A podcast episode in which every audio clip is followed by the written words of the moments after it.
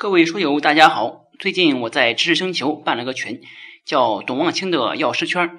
在群里最近更新的是主管药师考试的相关知识，之后还会更新药师、执业药师考试以及药学的其他相关知识。欢迎大家加入交流。现在加入只需九十九元，利用上下班、刷朋友圈等空闲时间，每天十分钟，帮助您在潜移默化中轻松掌握药学专业知识。各位书友，大家好，欢迎做客董望清的药师圈。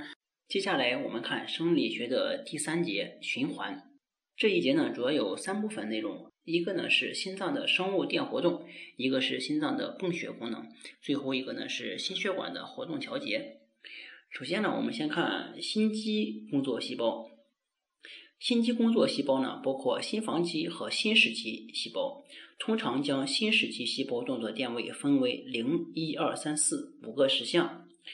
首先呢，先看去极化过程。心室肌细胞的去极化过程呢，又称为动作电位的零期。膜内电位由静息时的负九十毫伏迅速上升到正三十毫伏左右。零期去极化的持续时间很短，大概只有一到两个毫秒，是由钠通道开放和钠离子内流引起的。负极化过程里面。心室肌细胞的负极化过程呢比较缓慢，大概需要两百到三百个毫秒，包括动作电位的一二三三个实项。负极一期，膜内电位呢由正三十毫伏迅速下降到零毫伏左右，主要原因呢是钾离子外流。负极二期呢也称为平台期，这一时期呢是心室肌细胞动作电位持续时间较长的主要原因。它的原因呢？也是因为钾离子的外流和钙离子的内流，两者所负载的跨膜电荷量基本相等。第三个呢是负极三期，又称为快速负极末期，膜内电位呢由零毫伏较快的负极到九十毫伏。三期负极呢是由 L 型钙离子通道失活关闭，内向离子流减弱，而外向钾离子进一步增强所致。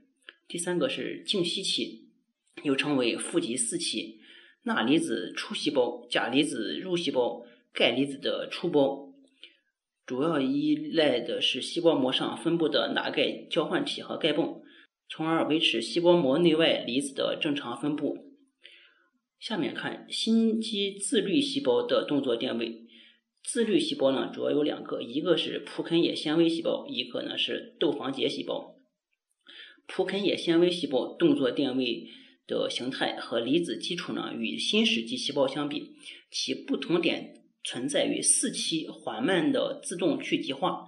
它的原因呢，就是因为在四期的时候呢，有钠离子的内流。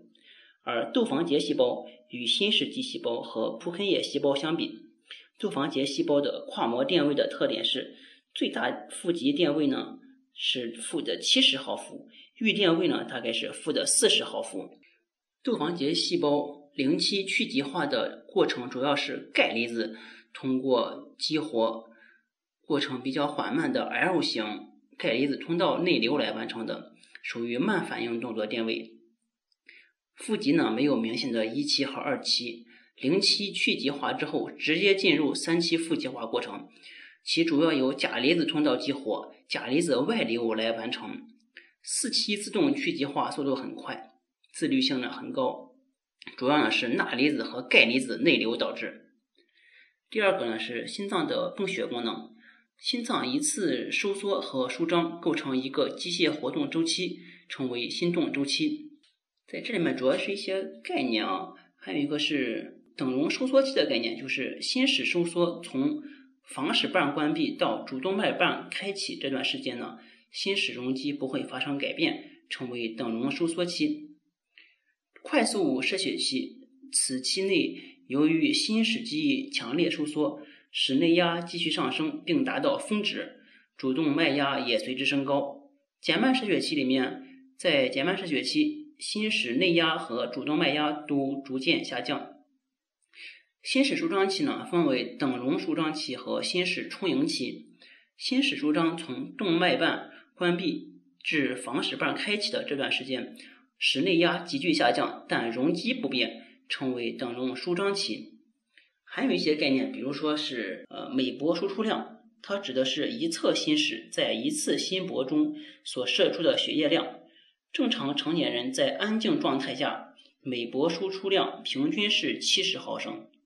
还有一个概念是每分心输出量，指一侧心室每分钟射出的血液量，简称心输出量。心输出量等于搏出量与心率的乘积。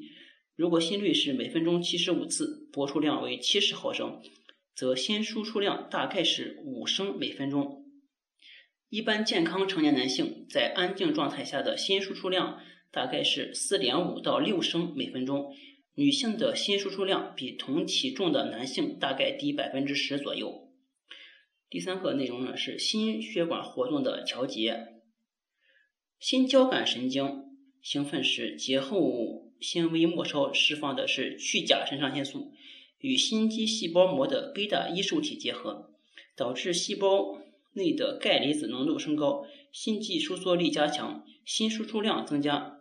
心迷走神经及其作用：心迷走神经兴奋时，节后神经纤维递质呢释放的是乙酰胆碱，与心肌细胞膜上的 M 受体结合，提高心肌细胞钾离子通道开放，钾离子外流增强，促使静息电位增大，故兴奋性会下降。抑制钙离子通道，使钙离子内流减少，心肌收缩力减弱。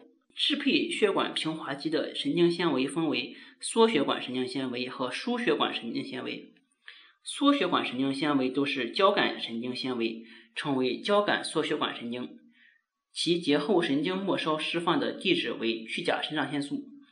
去甲肾上腺素与阿尔法肾上腺素能受体结合的能力。较与贝塔受体结合能力较强，因此缩血管纤维兴奋时可引起缩血管效应。皮肤血管缩血管神经纤维分布最密，骨骼肌和内脏自治，冠状血管和脑血管分布较少。下一个知识点呢是颈动脉窦和主动脉弓的压力感射性反射。当动脉压升高时，刺激颈动脉窦和主动脉弓压力感受器兴奋。使心迷走神经兴奋活动加强，心交感和交感缩血管神经紧张性活动减弱，故动脉血压会降至正常水平。该压力感受性反射呢是一种负反馈调节，对一百毫米汞柱的动脉血压快速变化最为敏感，且具有双向调节功能，能够维持人体正常动脉血压的相对稳定。最后一个呢是。肾上腺素和去甲肾上腺素的一些知识点，在皮肤、肾脏和胃肠道的血管平滑肌上，阿尔法肾上腺素能受体在数量上占优势；在骨骼肌和肝脏的血管上，贝塔二肾上腺素能受体占优势，激活是引起血管舒张、全身总外周阻力下下降。小剂量的。肾上腺素能以兴奋贝塔二肾上腺素能受体的效应为主，大剂量则以收缩血管为主，总外周阻力增大。静脉注射肾上腺素引起心率加快，心输出量增加，总外周阻力降低，脉压变大，故常作为强心剂。静脉注射去甲肾上腺素可使全身血管广泛收缩，动脉压升高，因此呢用作升压药。好，这就是循环这节的内容。